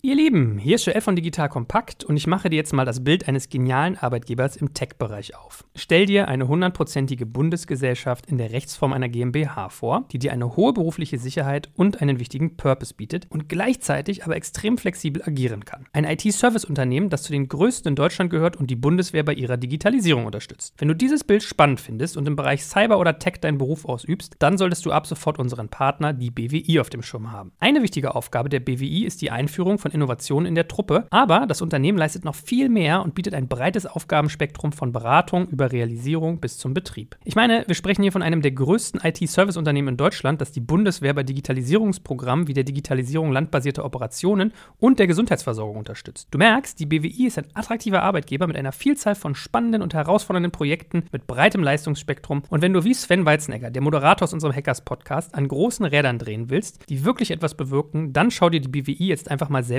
an. Ich habe dir unter digitalkompakt.de slash BWI eine Weiterleitung dazu eingerichtet und natürlich verlinke ich dir das auch in den Show Notes und alle Sponsoren findest du immer auch auf unserer Sponsorenseite unter digitalkompakt.de slash Sponsoren. Wie spannend ist für euch das ganze Thema künstliche Intelligenz denn eigentlich? Weil es gilt ja meines Wissens als markterprobt, dass man Spielberichte mittlerweile von Computern schreiben lassen kann. Ist das was, was ihr auch aktiv forciert? Ja, also ich meine, es gibt ja so die zwei super Buzzwords. Jeder sagt, wir machen künstliche, also Artificial Intelligence und Machine Learning. Ja? Mhm. Erstmal sind das ja zwei komplett unterschiedliche Themenbereiche. Artificial Intelligence macht bei uns so lange keinen Sinn, solange wir daraus keinen wirklich Mehrwert schöpfen. Und was wir jetzt eben sehen, dass wir die Live-Ticker, die wir eben integriert haben, bei uns, das ist im Grunde genommen automatisiert, aber eben nicht bei uns, sondern bei den bei unseren Score-Providern. Die Technologie wollen wir auch gar nicht bauen. Also das kaufen wir ein. Das Thema Machine Learning ist bei uns auf der Agenda. Es wäre vermessen, wenn ich sage, wir machen es, weil für mich ist das irgendwie erstmal, der Anfang ist irgendwie immer gemacht, dass du nutzt irgendwie externe Datenpumpen dann entwickelst du dein eigenes Data Warehouse, dann verstehst du die Daten, dann entwickelst du Algorithmen, um sozusagen das, was du manuell machst mit den Daten, automatisierst und dann im nächsten Schritt erst findest du vielleicht Automatismen, dass sozusagen das System selbst lernt. Also für uns ein, ein sehr, sehr attraktiver Use Case und darauf arbeiten wir hin, ist eben, dass wir wirklich für jeden einzelnen Nutzer eine eigene Entity haben. Also wenn ich zum Beispiel zehnmal Sport 1 News oder Kicker News oder wen auch immer irgendwie zugeführt bekomme, aber nie draufklicke, dann entweder sehe ich sie nicht oder ich habe wirklich kein Interesse. Und dann mache ich eben beim nächsten Mal nur noch acht und beim nächsten Mal nur noch sechs. Und das muss irgendwann dann sich automatisieren, dass ich eigentlich pro Nutzer verstehe, was der für einen Content konsumieren möchte. Jetzt ist ja ein anderer Faktor bei euch eigentlich das ganze Thema Vernetzung, Kommunikation, Austausch, wo ich mal gerne so über zwei Projekte mit dir reden würde. Das eine ist, dass ihr irgendwie bei Facebook hingegangen seid und habt für den Facebook Messenger eine eigene App gebaut namens Tackle, mhm. bei der man irgendwie, äh, so wie ich es verstanden habe, äh, man klickt länger auf ein Ergebnis, kann es dann mhm. mit so einem Meme irgendwie versehen und mit seinem Netzwerk teilen. Mhm. So, ich, ich glaube, es hat nicht so gut funktioniert, aber vielleicht kannst du mal so das, den, den Hintergedanken erklären und, und was ihr da an, an Learnings hattet also erstmal, das, das Schöne war, der David Marcus von Facebook ist eben direkt auf uns zugekommen. Der ist ja Schweizer äh, und versteht daher auch ein bisschen, die, die, er hat jetzt keine Leidenschaft für Fußball, aber versteht irgendwie, was es bedeutet und sagte eben, dass der Mechanismus eines Fußballfans eben Emotionen mit einem Gift zu verknüpfen für ihn No-Brainer ist. Und deswegen waren wir eine von, ich weiß nicht, 30 oder 40 Launchpartner von Facebook, von der Facebook Messenger-Plattform. Und wir haben das als Testszenario gesehen, außerhalb sozusagen der bestehenden App ein Verhaltensmuster zu testen. Und es hat nämlich übrigens gut funktioniert, mhm. äh, weil wir, wir haben jetzt nicht Millionen Downloads damit gemacht, aber für uns war es wichtig, auch sowieso jetzt nicht separat irgendwo eine zweite Nutzerbasis aufzubauen, sondern eben zu sehen, ob Leute Interesse haben, in einem einfachen User-Flow sozusagen ne, du bist jetzt, äh, was, was bist du für ein Hertha. Fan? Hertha-Fan. So, du, du verlierst gegen irgendwie XY, was ja die Saison relativ oft passiert ist. Nein, nein, Ende aber. Und, äh, und was erfolgreichste Saison seit sieben Jahren. Und, und wir sind beste Freunde und ich will es dir reindrücken.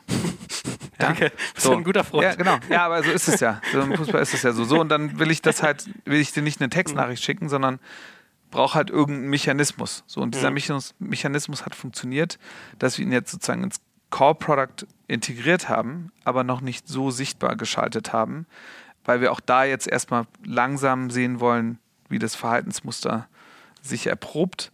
Aber ich kann sagen, dass es irgendwie gut funktioniert, sonst hätten wir das externe Produkt nicht ins Kernprodukt sozusagen das Feature integriert. Okay, man hat ja von euch auch gelesen, dass ihr experimentiert habt, ähm, Nutzer miteinander zu vernetzen. War das der Case? Oder? Katastrophe. Also da Riesenfehler. Also wirklich, ich muss sagen, äh, aber das ist ja das Schöne, also es war eine komplett falsch fehlgeleitete Hypothese, weil wir haben ganz viele Sachen nicht berücksichtigt, die offensichtlich sind, aber die offensichtlichen Dinge sieht man aber erst immer danach.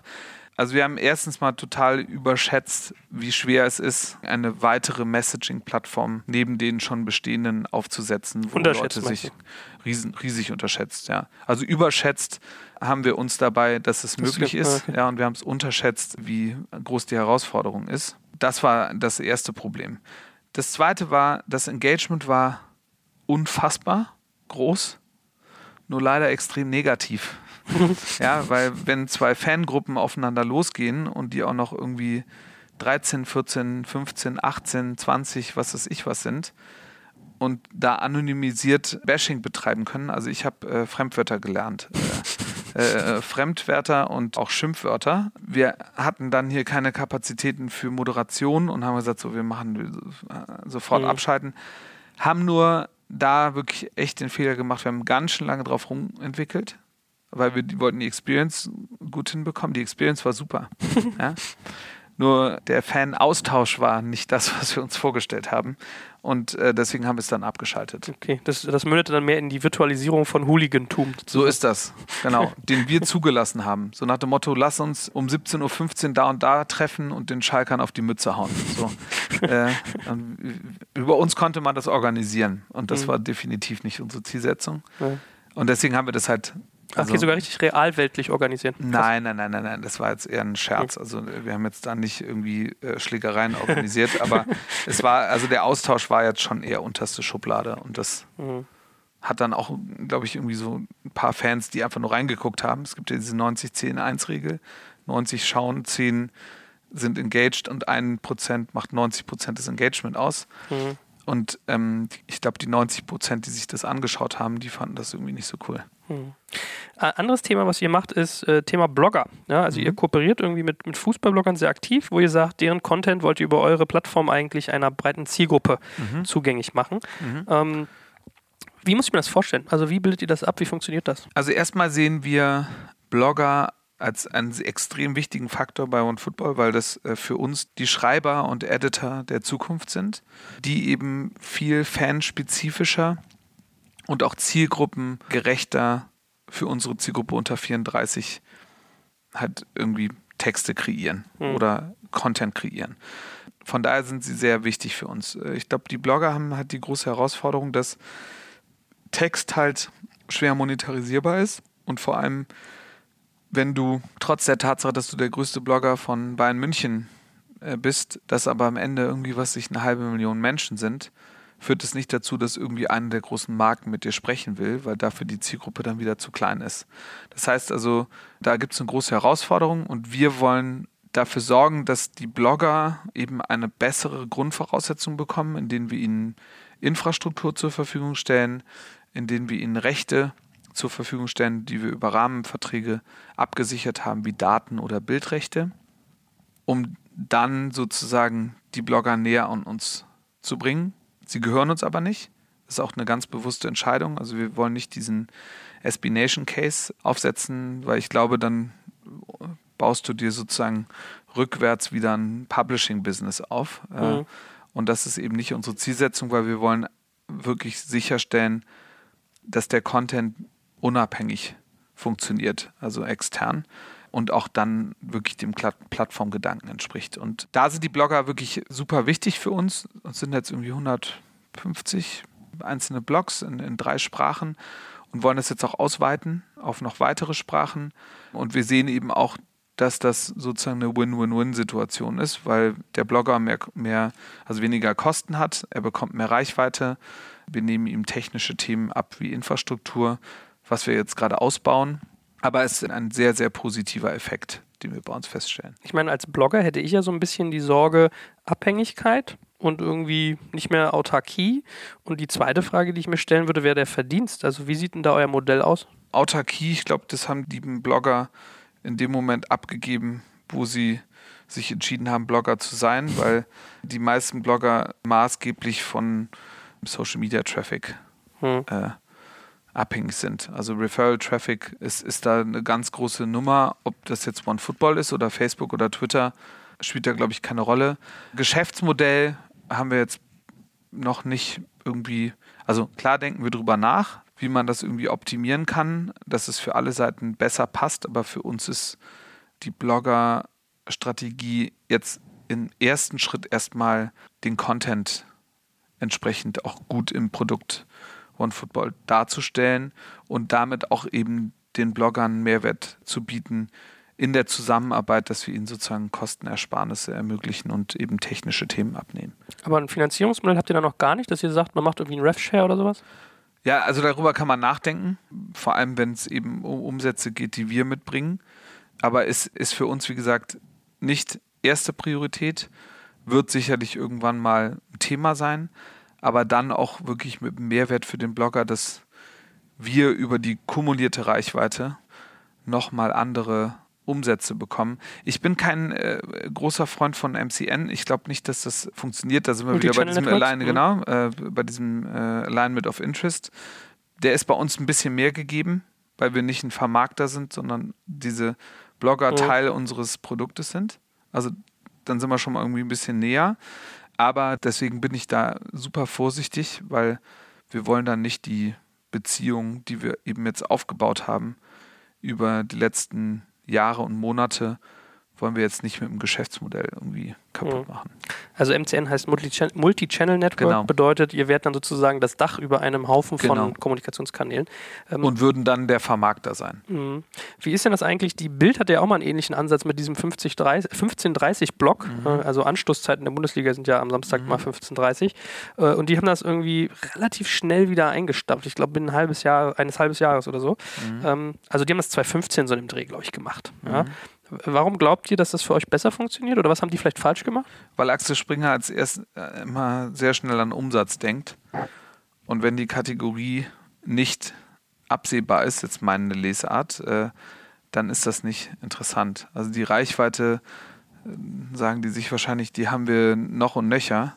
Da muss halt einfach irgendwie Geld bei rumspringen. Mhm. Und, und deswegen wurde es, glaube ich, eingestellt. Zudem glaube ich, dass es, äh, also wir sehen, wie, wie, also wie vorsichtig mittlerweile die unabhängigen Blogger sind, sich eben auch irgendwo zu binden. Und ich glaube, sie sind noch mal vorsichtiger, wenn es große Verlage sind. Weil da einfach noch mal ein komplett anderes Interesse mitschwingt. Und wir sind da irgendwo viel näher bei den ganzen Kollegen, äh, Mhm. weil wir quasi die gleiche Sprache sprechen und auch irgendwo aus dem gleichen Stall kommen, so ungefähr. Und sehen uns halt nicht als den ne, gefräßigen großen Publisher, der versucht, sich alles einzuverleiben, sondern verstehen, dass wir nur über gemeinsame Mehrwerte irgendwie im Markt wachsen können. Was ist denn mit dem ganzen Thema Influencer? Also es ist ja total in mittlerweile, äh, YouTube-Stars, äh, pf, weiß ich nicht, äh, im Fashion-Bereich macht man das viel mit Bloggern auch irgendwie einzubinden. Also der Sprung von Bloggern zu Influencern ist ja vielleicht gar nicht so weit, beziehungsweise in eurem Fall sind ja sogar die Fußballspieler teilweise die besten Influencer und die Trainer. Ist das was, wo ihr Modelle schon irgendwie konzeptuell entwickelt, mit denen ihr arbeitet? Auf jeden Fall, also alle sprechen immer von Influencer-Marketing und was ihr eben gerade auch schon gesagt habt, ich denke halt, dass es die meisten gar nicht wirklich wissen, was sie eigentlich machen und irgendwo denken, es funktioniert und weil es alle machen, muss ich es auch machen. Aber die Messbarkeit halt extrem schwierig ist. Äh, Wir arbeiten mit Influencern, aber eben nicht mit Celebrities. Also das ist für mich nochmal eine andere Kategorie. Ein Influencer ist für mich der YouTuber, der eben eine Followership hat und eben eine bestimmte Zielgruppe in einer bestimmten Sprache mit einem bestimmten Kontext adressiert. So, und das ist für mich ein Influencer. Weil die Celebrities, die haben ja in den meisten Fällen irgendwie Reichweite auf Twitter oder Instagram.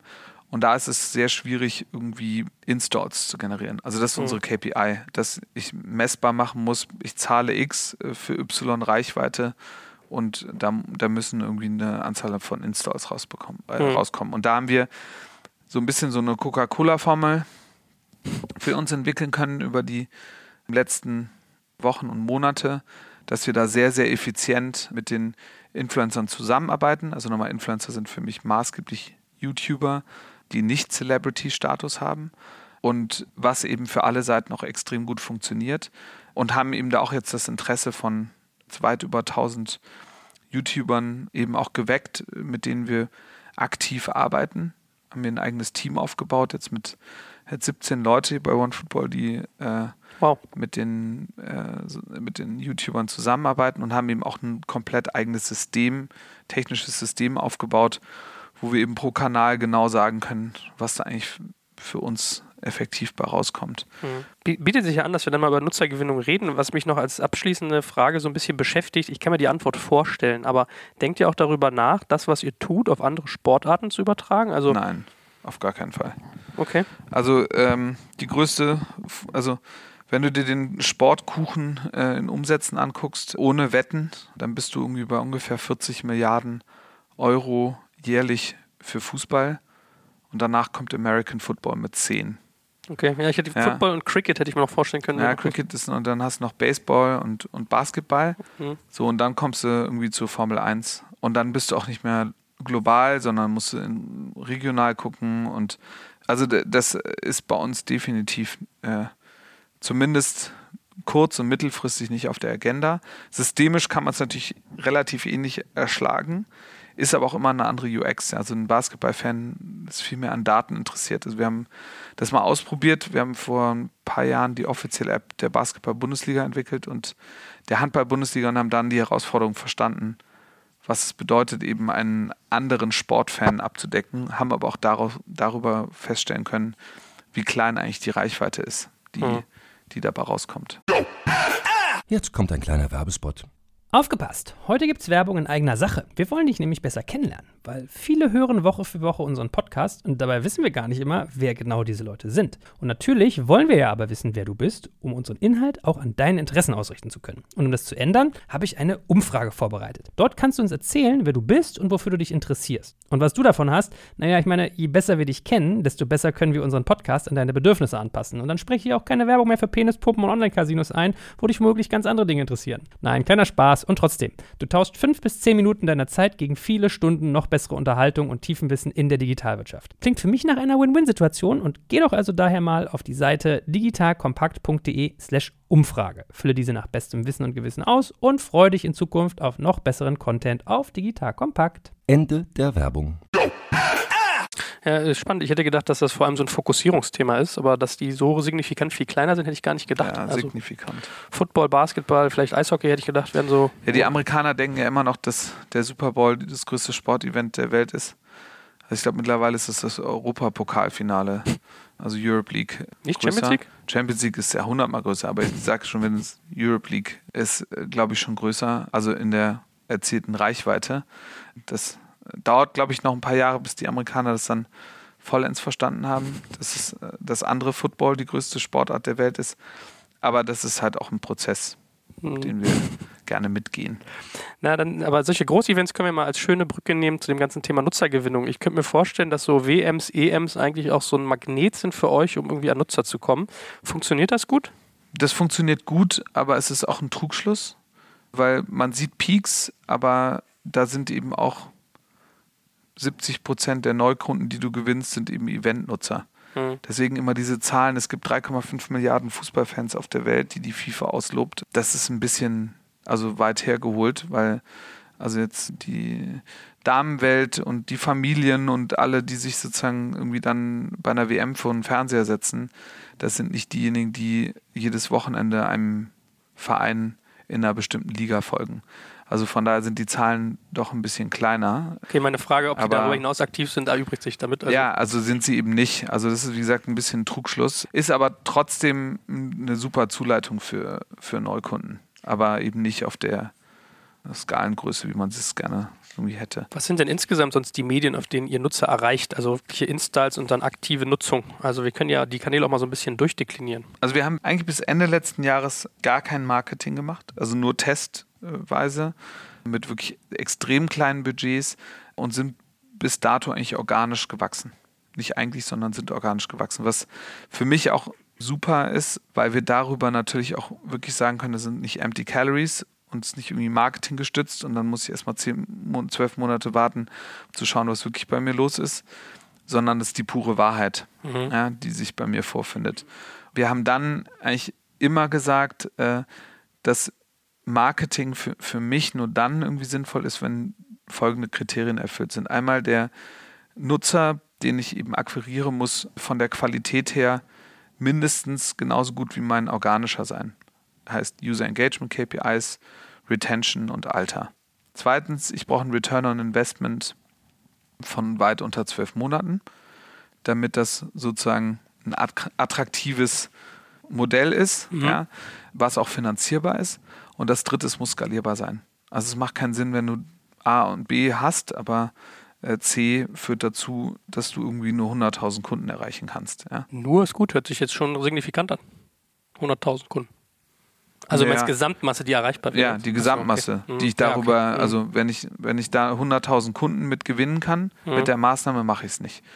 Also ich mache die Maßnahme nur, wenn ich Millionen von Kunden darüber bekommen kann. Okay, du bist ja ambitioniert unterwegs. Naja, also sonst, sonst macht es eben keinen Sinn, ein Team von 15 Leuten, Leuten aufzubauen, mhm. äh, wenn ich ja, dann weiß, ich kann die nach drei Monaten wieder vor die Tür setzen, weil meine Maßnahme, die ich identifiziert habe, eben nicht mehr funktioniert.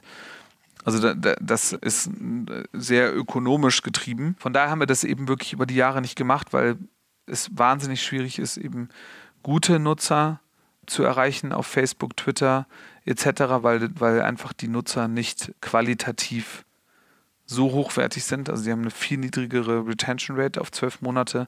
Und zusätzlich ist es eben so, dass die Kunden einfach wahnsinnig teuer sind. Also wenn du gute Kunden bei Facebook kaufen willst, bist du bei ungefähr 4 US-Dollar. Wenn du dann irgendwie Glück hast, kommst du auf eine 12 Monats Retention Rate irgendwie von 10 Prozent. Dann musst du mal 40 Euro verdienen, bis du, also um deinen Return on Investment zu bekommen. Mhm. Und das ist bei einer B2C-Plattform irgendwie schon doch ein relativ ambitionierter Wert. Ne? Hast du dir mal so das ganze Thema Mobile Marketing angeguckt? Also würde ich mal fest von ausgehen. Das war ja so, also gefühlt ist das immer, was nicht so richtig performt hat. Und so, dass du ja damit so Pennies machst als App-Betreiber. Ne? Aber ist das was, was für euch funktionieren kann, dass ihr auch irgendwie in anderen Apps werbt für eure? Ja, das ist ja programmatisch hm. am Ende. Also Mobile Marketing ist für mich ein Bullshit-Begriff. Also das ist sozusagen, also entweder sagst du, es ist Marketing, ja, dann ist aber auch da alles drin und das ist für mich mhm. der Überbegriff. Und darunter liegt Performance Marketing. Und Performance Marketing hast du, musst du Influencer Marketing drunter packen und User Acquisition. Das ist für mich klassisch irgendwie Google AdWords, Facebook, äh, Twitter, äh, schieß mich tot. Ja, also das ist sozusagen der klassische User Acquisition Approach. Und dann hast du PR und Brand Marketing. Mhm. So, äh, Mobile Marketing ist. Das wäre dann in deiner Logik Performance Marketing auf mobilen Endgeräten oder in Apps. Genau, ja. Hm. Also, Aber funktioniert das für euch, dass ihr in anderen Apps werbt? Ähm, nein. Hm. Also hast du doch eigentlich nur den organischen Weg, wenn ich, wenn ich das richtig mitschneide. Dann hast du wirklich so auf der Marketingseite. Naja, also Influencer-Marketing, hm. ja. Und dann gibt es eben noch einen weiteren Mechanismus, äh, den wir identifiziert haben, dass wir sozusagen die Influencer auch noch jetzt mal nochmal anders nutzen, was auch Content-Generierung beinhaltet und nochmal eine etwas höhere Conversion auf den Install liefert. Ähm, das ist aber noch so ein bisschen, es funktioniert extrem gut und habe ich auch nirgendwo gesehen, deswegen will ich das jetzt nicht so ausbreiten. Und wenn wir sozusagen über User Acquisition sprechen, dann sprechen wir über User Acquisition maßgeblich über die großen Plattformen. Mhm. Aber wir machen jetzt nicht irgendwelche Barter-Deals mit was ich irgendwelchen App-Publishern und schieben uns User von A nach B. Das haben wir auch festgestellt, das funktioniert einfach nicht. Was ist denn eigentlich mit dem ganzen Thema App Store SEO? Also ich weiß gar nicht, ob man das noch so sagt, aber es war ja mhm. mal so im Gespräch, was für Faktoren gibt es irgendwie, um in den App Stores möglichst gut zu ranken? Mhm. Ist das ein relevanter Faktor und hast du da so ein paar Kniffe gefunden, mhm. wo du wo du dein Wissen teilen kannst? Also geht bei uns extrem runter mhm. in Form von der Relevanz. Also es machen, glaube ich, immer noch viel zu viele, obwohl sie äh, gerade irgendwie ein bisschen vergessen, dass es eine Stagnation im App-Download-Markt gibt. Also 50 Prozent der Nutzer in der westlichen Hemisphäre laden sich nicht mehr eine App runter im Monat, weil die meisten sich entschieden haben. Das heißt, sie suchen nicht in App Stores. Das heißt, das SEO, also die, die, deine äh, Suchoptimierung in Form von Rankings etc., die du investierst, findet einen immer niedrigeren Effekt, weil immer weniger Leute suchen. Mhm. Ja, zwar gibt es mehr Endgeräte, aber dadurch, dass Leute weniger suchen, ist SEO für uns im, im App Store-Bereich wird es immer unattraktiver. Mhm. Äh, kannst du eigentlich noch mal ein bisschen skizzieren, wie du kalkulierst, wenn du Nutzer bei dir sozusagen reinholst? Also du hast ja schon gesagt, äh, du bist da sehr ROI getrieben, unter zwölf Monate genau. äh, müssen die sich wieder refinanzieren. Du kannst ja bei einem einzelnen Nutzer jetzt schwer von einem Customer Lifetime Value denken. Also du hast ja da. Kann ich. Ja? Ja. Also Okay. wir haben APU zwölf Monate und dann haben wir äh, klassische attribuierbare Custom Acquisition Cost. Mhm. Dann haben wir einen Customer Lifetime Value, den wir über Kohorten auch ganz klar identifizieren können. Natürlich haben wir jetzt nicht, weil das Data Warehouse, was wir aufgebaut haben, das haben wir jetzt ja nicht über zehn Jahre schon, aber man kann halt davon sehr viel ableiten schon, weil wir das doch schon ein bisschen länger betreiben. Und dann habe ich meinen Return on Investment und das kann ich auf Kunden pro Land runterbrechen. Ich Aber muss es appli- nach Land clustern. Applizierst du dann die, die Werbeeinnahmen, die ja meistens irgendwie TKP oder CPC basiert sind, auf den einzelnen Nutzer runter? Umsatz, Nutzer, Retention, also Churn, Mhm. äh, zwölf Monate. Mhm. Okay. Und dann schreibe ich das eben auf x Jahre fort. Also solange eben unsere Nutzer bleiben, berücksichtige aber immer den Churn und mache dann im nächsten Jahr aber nicht den Fehler, dass ich meinen Businessplan 2018 und dann meinen Businessplan 2019 auf der Umsatzseite reinnehme, sondern ich schreibe meinen Ist-Umsatz weiter fort. Wo du gerade schon gesagt hast, du kannst das pro Land irgendwie sozusagen messen. Was waren denn so generell deine Erfahrungen beim Internationalisieren? Also wenn du in andere Märkte gegangen bist. super positiv. Das ist aber ein organisatorisches Thema. Weil alles, was wir jetzt machen bei OneFootball, äh, machen wir aus Berlin raus. Also Produkt, Marketing, Content. Sales auch, aber das sozusagen sehr auf Deutschland. Also wir haben drei Marktkategorien. Es gibt Growth Markets, Growth Revenue Markets und, und Revenue Markets. Ja, also Umsatz, Umsatz und Wachstum, Wachstum. Die Umsatz- und Umsatzwachstumsmärkte sind natürlicherweise erstmal jetzt in Europa, damit wir uns hier nicht irgendwie organisatorisch ein Beinchen stellen, aber wir müssen Umsatz dann definitiv irgendwann lokal denken. Also jetzt können wir sozusagen unsere Umsatz- und Umsatzwachstumsmärkte alle noch aus Berlin raus betreuen, aber das ist dann irgendwann ein organisatorisches Thema. Ich meine, Wenn wir an Europa denken, hast du ja irgendwie England, Spanien, Italien, Genau. so als die Und wesentlichen und Frankreich neben Deutschland. Hast du da aber große Unterschiede gemerkt bei dem, was ihr tut? Also wenn du sagst, Handball war schon äh, kategorisch anders und ein Basketballfan ist anders, merkt man das auch bei Ländern? Nein, Echt? alle Fußballfans sind gleich. All, alle gleich? Ja. Fußball ist jedes Wochenende. Alle haben Transfernachrichten. Alle haben die gleichen Probleme. Es gibt rote Karten, es gibt gelbe Karten, es gibt Verletzungen. Und am Ende, dadurch, dass es immer globaler wird, also guckt ihr, was sich ein Verein wie jetzt Huddersfield, ja, die gestern in die Premier League aufgestiegen sind. Mhm. Da spielen sechs deutsche Fußballspieler. Ja, da ist ein deutscher Trainer, ein Klopp ist in Liverpool. Es ist mittlerweile nicht mehr so, dass die Ligue 1 französisch ist und die Premier League englisch und die deutsche Liga deutsch. Muss ja nur mal die Fußballspieler und Trainer anschauen. Das ist so international, deswegen ist es irgendwie alles gleich. Also wo du Unterschiede hast, ist Europa zu Lateinamerika und Lateinamerika zu Europa und den USA und dann Asien zu, also so Kontinente sind anders, aber sie sind in sich homogen und das Fußballspiel auch da ist das gleiche. Mhm.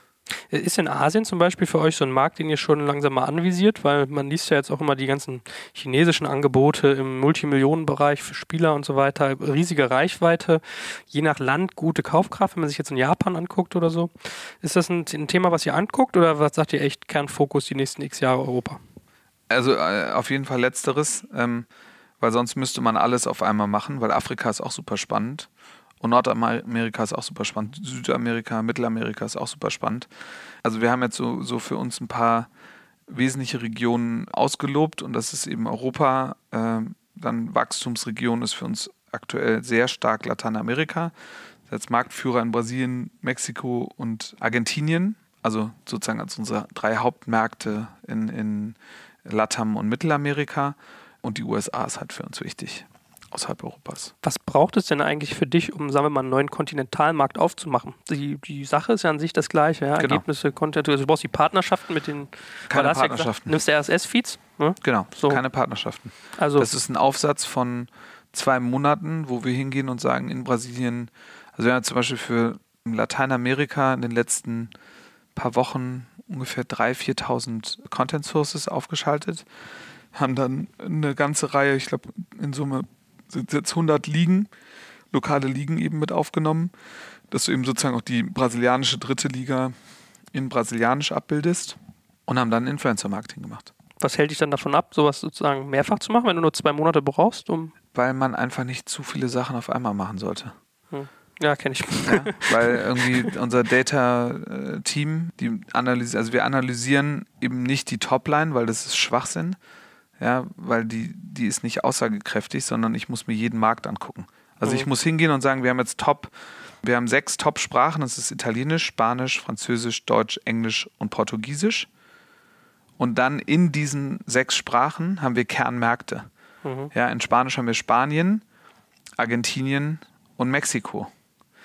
So, und jeder Markt hat eine andere Dynamik. Und ich sehe an meinen Sessions, an meinen Timespend, an meinen Retention Rates massive Unterschiede in Form der Produktqualität. Und wenn ich eben sehe, dass mein Nordsternmarkt Deutschland, also in Form von Sessions und Retention Rates etc. unerreicht, das sozusagen da will ich hin und ich muss eben sehen, dass ich jeden einzelnen Markt dahin entwickle. Und Markt meine ich Land, Mhm. nicht die Sprache. Weil wenn ich mir die Sprache angucke, habe ich auch nichts gelernt, weil Spanien bei uns extrem viel besser funktioniert, weil es super gut schon abgebildet ist, aber Mexiko eben nicht so gut. Mhm. So und, und äh, deswegen, wenn ich jetzt hingehe und sage, ich mache jetzt noch vier Sprachen und noch zehn Länder, dann erschießen sich die Leute im Data-Team, dann ersch danach erschießen sich die Leute im Content-Team, weil der sagt, worauf soll ich denn jetzt arbeiten? Ja, und das Product-Team dreht durch, weil sie sagen, irgendwie, sie kommen mit den Produktanpassungen irgendwie nicht mehr hin. So, und Mhm. deswegen machen wir das eher langsam. Es gibt keine Konkurrenz. In dem Aggregat, äh, so wie wir es umsetzen, sind wir extrem erfolgreich unterwegs und wie wir die Plattformgedanken realisieren. Also nicht, dass wir jetzt hier irgendwie ein Jahr warten, bis wir das nächste Land angehen, ja, aber Mhm. ähm, sicherlich jetzt nicht hier im Monatstakt. Das funktioniert nicht. Okay, aber du empfindest dich als konkurrenzfrei. Wir haben ja schon so ein bisschen über Sportbild, Kicker und Co. geredet. Das verstehe ich schon, dass du die in einen ganz anderen Topf packst. Aber was ist zum Beispiel mit solchen großen Netzwerken wie einem ESPN oder was ist irgendwie, wenn du an so äh, direkte App-Konkurrenten wie irgendwie ein Toralarm, Kicktipp denkst? Das klingt jetzt erstmal sehr deutsch, fairerweise zugegeben. Ja, aber hast du da trotzdem nicht Akteure, wo du sagst, hm, gucke ich drauf? Nee, also du, ähm, das sind ganz unterschiedliche, die du jetzt genannt hast. Ja? Also ESPN ist ein globales äh, Sportnetzwerk, ja? die in, ich weiß gar nicht, wie viele Sprachen sie agieren, ich glaube in vier Sprachen agieren, alle Kanäle abbilden, äh, Alle Sportarten. und alle Sportarten und eigene Inhalte produzieren. Ja? ESPN ist für mich eine Content Source aus 20.000. Hm. So, zudem hat E ESPN, ich kenne jetzt die soziodemografischen Daten nicht, aber meine Vermutung ist, dass sie nicht 80 Prozent ihrer Nutzer unter 34 sind wie bei uns, sondern wahrscheinlich eher andersrum. Das heißt, sie sprechen auch nochmal eine komplett andere Zielgruppe an, nämlich die, die rauswächst bei mir, so, wenn man das so sagen darf. Ich falle ja da auch schon raus und von daher ist es für mich nicht Konkurrenz, auch auf lange Sicht nicht. Dann gibt es die lokalen Publisher, ja, ein Kicker zum Beispiel. Kicker ist für mich auch ein, eine Contentquelle, machen alle Sportarten und ich glaube, ich weiß nicht, äh, muss man die Kollegen selber mal fragen, aber ich kann mir nicht vorstellen, dass sie in andere Sprachen reingehen. Also dass es Kicker bald in Englisch geben wird. Nee, fair enough. So, und dann hast du einen Toralarm, das ist ein Toralarm. Die versuchen jetzt zwar auch News irgendwie bei sich im Produkt zu integrieren, ist für mich aber ein, ein Score-Produkt, was rein deutsch ist. Ich glaube, die sind auch noch in England Englisch verfügbar. Ist, glaube ich, hart zu skalieren. Ja? Weil wenn sie skalieren wollten, müssten sie genau das Unternehmen aufbauen, was wir aufbauen.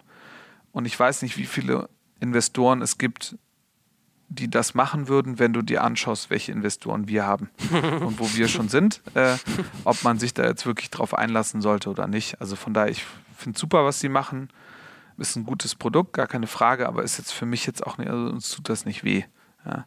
Aber gutes Und Stichwort. Kicktap ist ein, Ja. ein Tippspiel.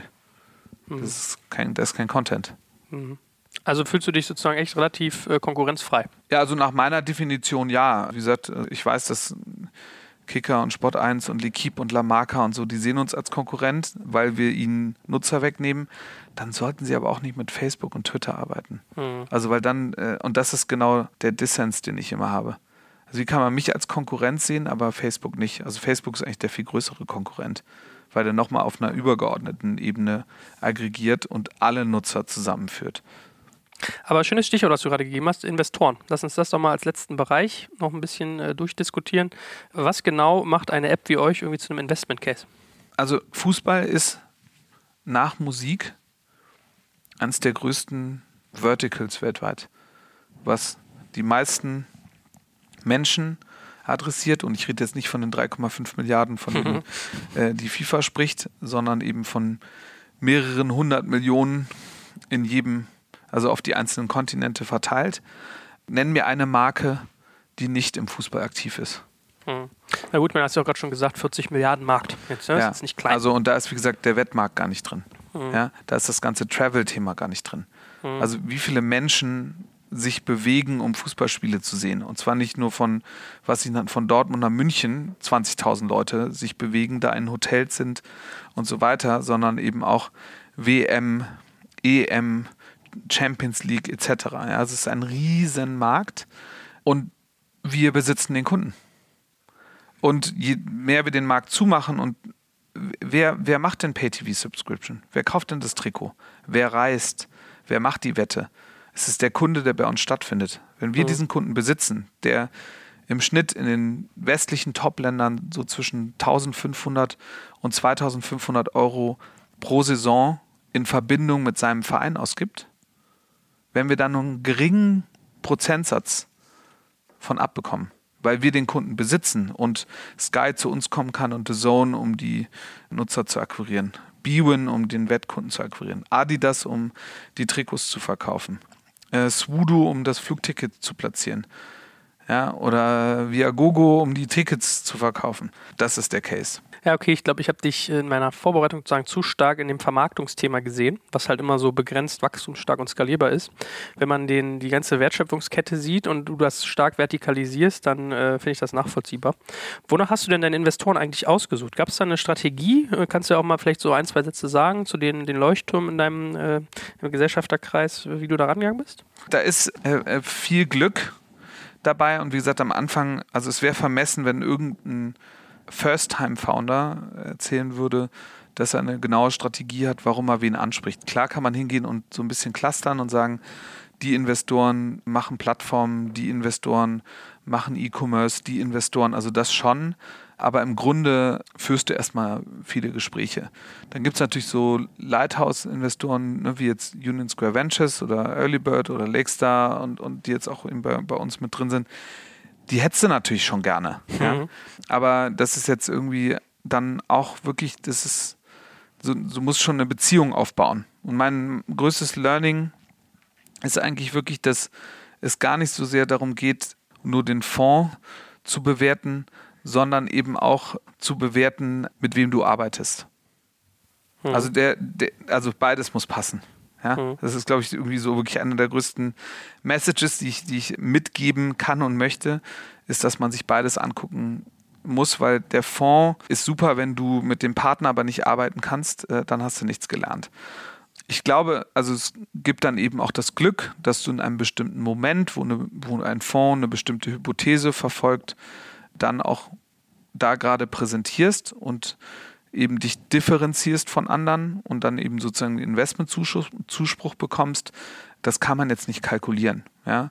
Ich glaube, wenn man es dann eben schafft, was wir glücklicherweise hinbekommen haben, in der Series A so zwei Lighthouse-VCs an Bord zu bekommen, dann hast du sozusagen das Zertifikat und dann ist es bei einer B-Runde, wenn du deine Ziele erfüllst, nicht ein leichtes, es ist nie, aber sehr viel einfacher, eben dann wiederum sehr attraktive Investoren für die Thematik zu gewinnen. Wie war deine Geschichte, dass du solche Leute gekriegt hast? Also ein Klaus Hommels mit Lakes, dann Early Bird, Union Square Ventures. Du machst ja ein, bist ja ein sehr kompetenter Mensch in deinem Feld auf jeden Fall und Fußball hat auch so einen Emotionalisierungsgrad, aber hast du gemerkt, dass es so Tipping Points gab bei den Einzelnen? Äh, ja, sicherlich. Also wie gesagt, ich, was erstmal passiert ist, ich habe mir blaue Augen und blutige Nasen, also in meinen ganzen ersten Investorengesprächen geholt. Also ich weiß eins meiner ersten Gespräche hatte ich tatsächlich mit Christoph Mehr, der sich auch heute dafür noch in den Arsch beißt, dass er nicht äh, äh, investiert hat. Aber ich habe da einfach irgendwie, also das war eine Katastrophe, glaube ich. Ja. Also äh, ich glaube, wenn ich mich da hätte sehen äh, sitzen sehen und mit dem, was ich da erzähle, hätte ich mich selber nicht ernst genommen, aber das ist auch total okay, weil das ist auch ein Lernprozess. Und ich war dann mehrfach in den USA, habe auch da dann eben das Feedback bekommen, irgendwie so, Kollege, irgendwie komm mal klar, irgendwie arbeite mal an deinem Pitch und überleg mal wirklich, was du hier eigentlich willst und du bist super unkonkret an bestimmten Stellen und ich glaube, also man muss da echt irgendwie einen langen Leidensweg gehen und, und darf, dafür auch bereit sein, weil über die Gespräche lernst du am schnellsten, wie du eigentlich am Ende zum Erfolg kommst und ich glaube, die bestimmt 100 Termine. Ich glaube, es gibt keinen VC, bei dem ich nicht gesessen habe. Und die nehmen mir das heute auch alle ab. Ja, weil der Punkt ist, ich habe irgendwie dazugelernt und es gab eben auch Investoren, die beim ersten Mal Nein gesagt haben, beim irgendwie dann zwei Jahre später sagen, meine Herren, ja, hätten wir uns das doch damals mal anders angeguckt, aber ging ja nicht, weil ich auch noch nicht so weit war. Mhm. Also das ist ein Prozess. Ich glaube, jeder, der denkt, irgendwie, er macht es zum ersten Mal und kann loslaufen und kriegt automatisch irgendwie 10, 20 oder wie viel Millionen auch immer, der hat sich echt geschnitten.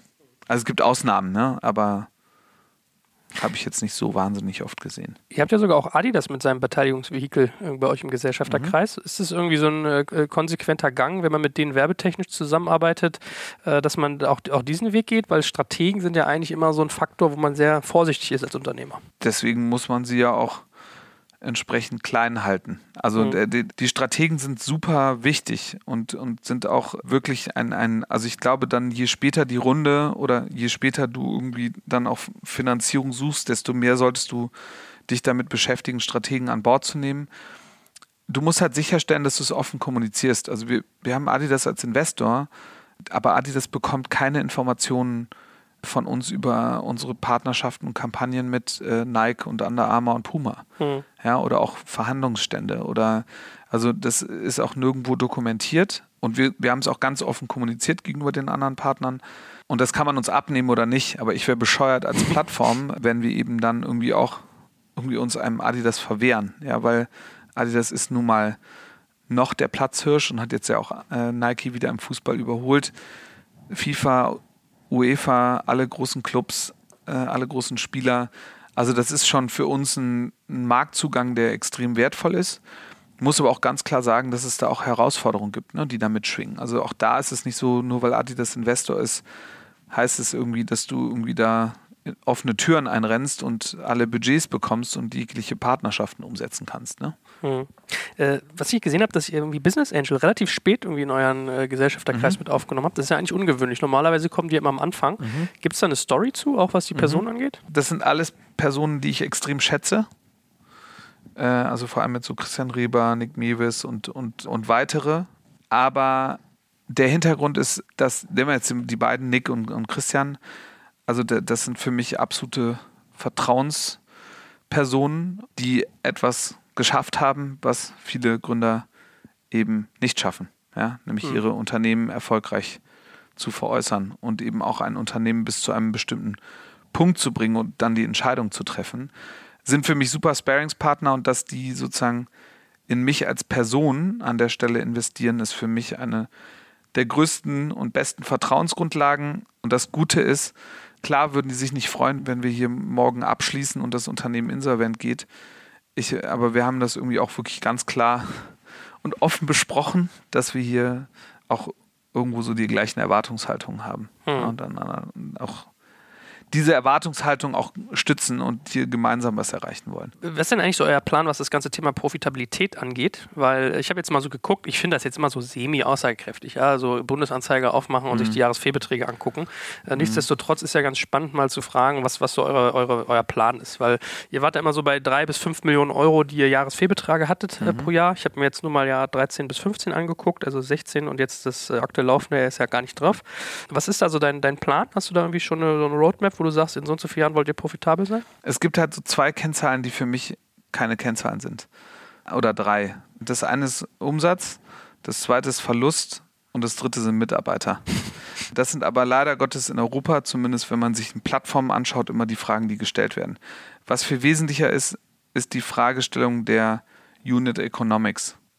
Ja, wenn ich aufzeigen kann, dass ich meinen Kunden profitabel drehen kann, innerhalb eines bestimmten Zeitraums und das in einem skalierbaren Modell möglich ist, Also ohne, dass man sich da irgendwie, wie gesagt, die Sachen schön rechnet und irgendwie steigende Umsätze auf die nächsten Jahre kalkuliert, sondern wirklich die Ist-Umsätze als Customer Lifetime Value fortschreibt, also sozusagen APU 12 und dann, was sich mit den ganzen, die ganze Klaviatur runterbricht, dann ist der Verlust irrelevant. Hm. So, weil, weil der Verlust ist im Grunde genommen eigentlich eine Vorfinanzierung für etwas, was irgendwann mal eintritt, worauf die Investoren im Grunde genommen einzahlen. So, natürlich machen wir Pläne, wann und wie wir profitabel sein wollen. Solange es aber die Möglichkeit gibt zu wachsen und diese Wachstumsmöglichkeit eben leider Gottes daran geknüpft ist, dass man Verluste macht, ich aber aufzeigen kann, dass die Unit Economics stimmen, werde ich jeden In- Investor dieser Welt davon überzeugen. Weil je größer ich meinen Markt, sozusagen meinen, den, so, je größer mein Stück Kuchen vom Markt ist, oder je mehr ich dahin mich bewege, einen Markt zuzumachen, desto höher werden meine Unit Economics. Ja, ist schön äh, zusammengefasst. Da kann man auch mal ein bisschen diese, diesen deutschen Kulturgedanken irgendwie ablegen. Das hast du ja auch in der Presse ganz oft. Mit Zalando war das ja immer so, dass Ja. die lange begleitet wurden. Äh, Retouren Katastrophe. hoch, viel äh, Umsatz äh, minus. Ja. Letzte Frage.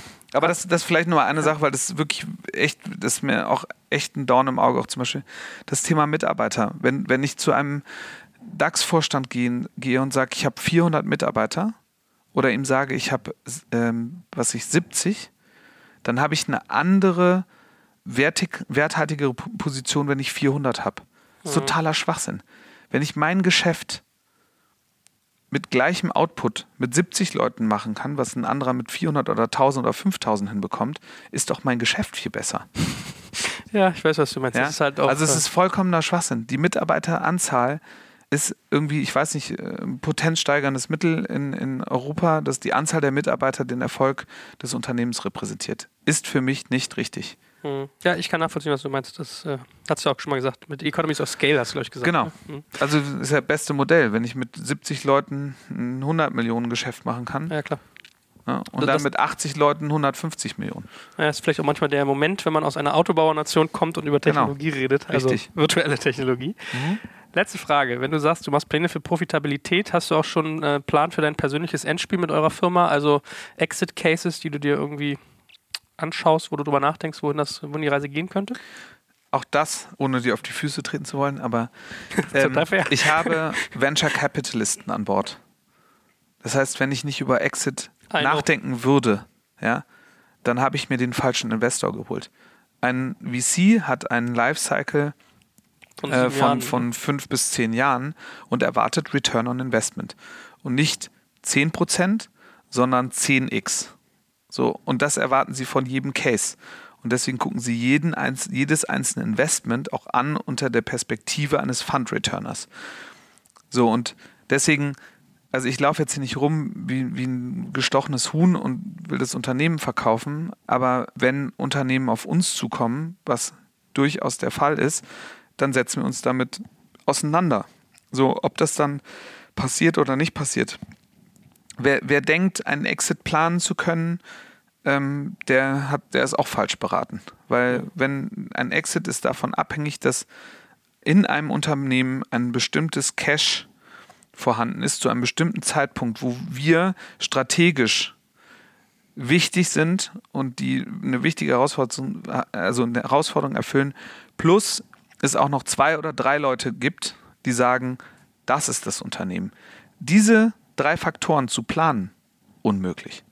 Hm. Das kann man entwickeln, ja, über strategische Partnerschaften etc. Ja, aber das kann man nicht planen. Und deswegen, ja, also Exit heißt ja auch nicht, ne? Also ein Exit für ein VC kann ja auch sein, dass ein Private Equity den VC rauskauft über ein Mhm. Secondary. Ein Exit kann sein, dass man einen Börsengang macht, etc. Ich wollte gerade sagen, ja? du denkst ja Also- also, in Trade Sale. Genau, so, äh, also muss ja nicht immer direkt heißen, dass man jetzt hier rausgeht, sich veräußert und gut ist. Aber ja, ich habe VCs an Bord und deswegen ja, äh, werde ich mich damit beschäftigen müssen. Hervorragend. Dann danke ich dir ganz, viel, ganz herzlich, dass du so viel Zeit genommen hast. Und ich finde gut, dass du da so eine äh, auch mal brüskierst und auch gerne mich vor den Kopf stößt. Das finde ich sehr wichtig und gerade auch die, die harten Statements, die du gesagt hast. Dafür ganz herzlichen Dank und äh, weiterhin viel Erfolg. Super, danke. Werbung Aufgepasst! Wenn du ein B2B-Unternehmen bist, möchtest du jetzt deine Sales Pipeline mit neuen B2B-Leads füllen und dafür empfehlen wir dir unseren Partner SalesViewer. SalesViewer lässt sich total einfach erklären. SalesViewer entschlüsselt nämlich Unternehmen, die deine Webseite besuchen und zeigt diese in Klarnamen an. Du und dein Team sehen also ganz genau, wer eure Webseite besucht und wofür sich diese potenziellen KundInnen interessieren. Und dann gibst du einfach Vollgas, denn du kannst diese Unternehmen dann ja zielgenau ansprechen und einfach zu neuen KundInnen machen. Im Marketing und Vertrieb ist das also eine Wahnsinnsunterstützung für die B2B-Lead-Generierung. Deshalb nutzen schon viele Marktführer wie Stepstone, Avato Systems, Spot5, Talon One oder die Vodafone-Tochter Grand Centric SalesViewer und generieren damit täglich neue B2B-Leads. Und wenn das für dich interessant ist, dann teste SalesViewer doch einfach mal kostenlos. Alles, was du dafür wissen möchtest, findest du unter folgender Weiterleitung digitalkompakt.de slash salesviewer. Und wie immer verlinke ich dir das auch auf unserer Sponsorenseite unter digitalkompakt.de slash Sponsoren. Das war's mit dem Werbespot.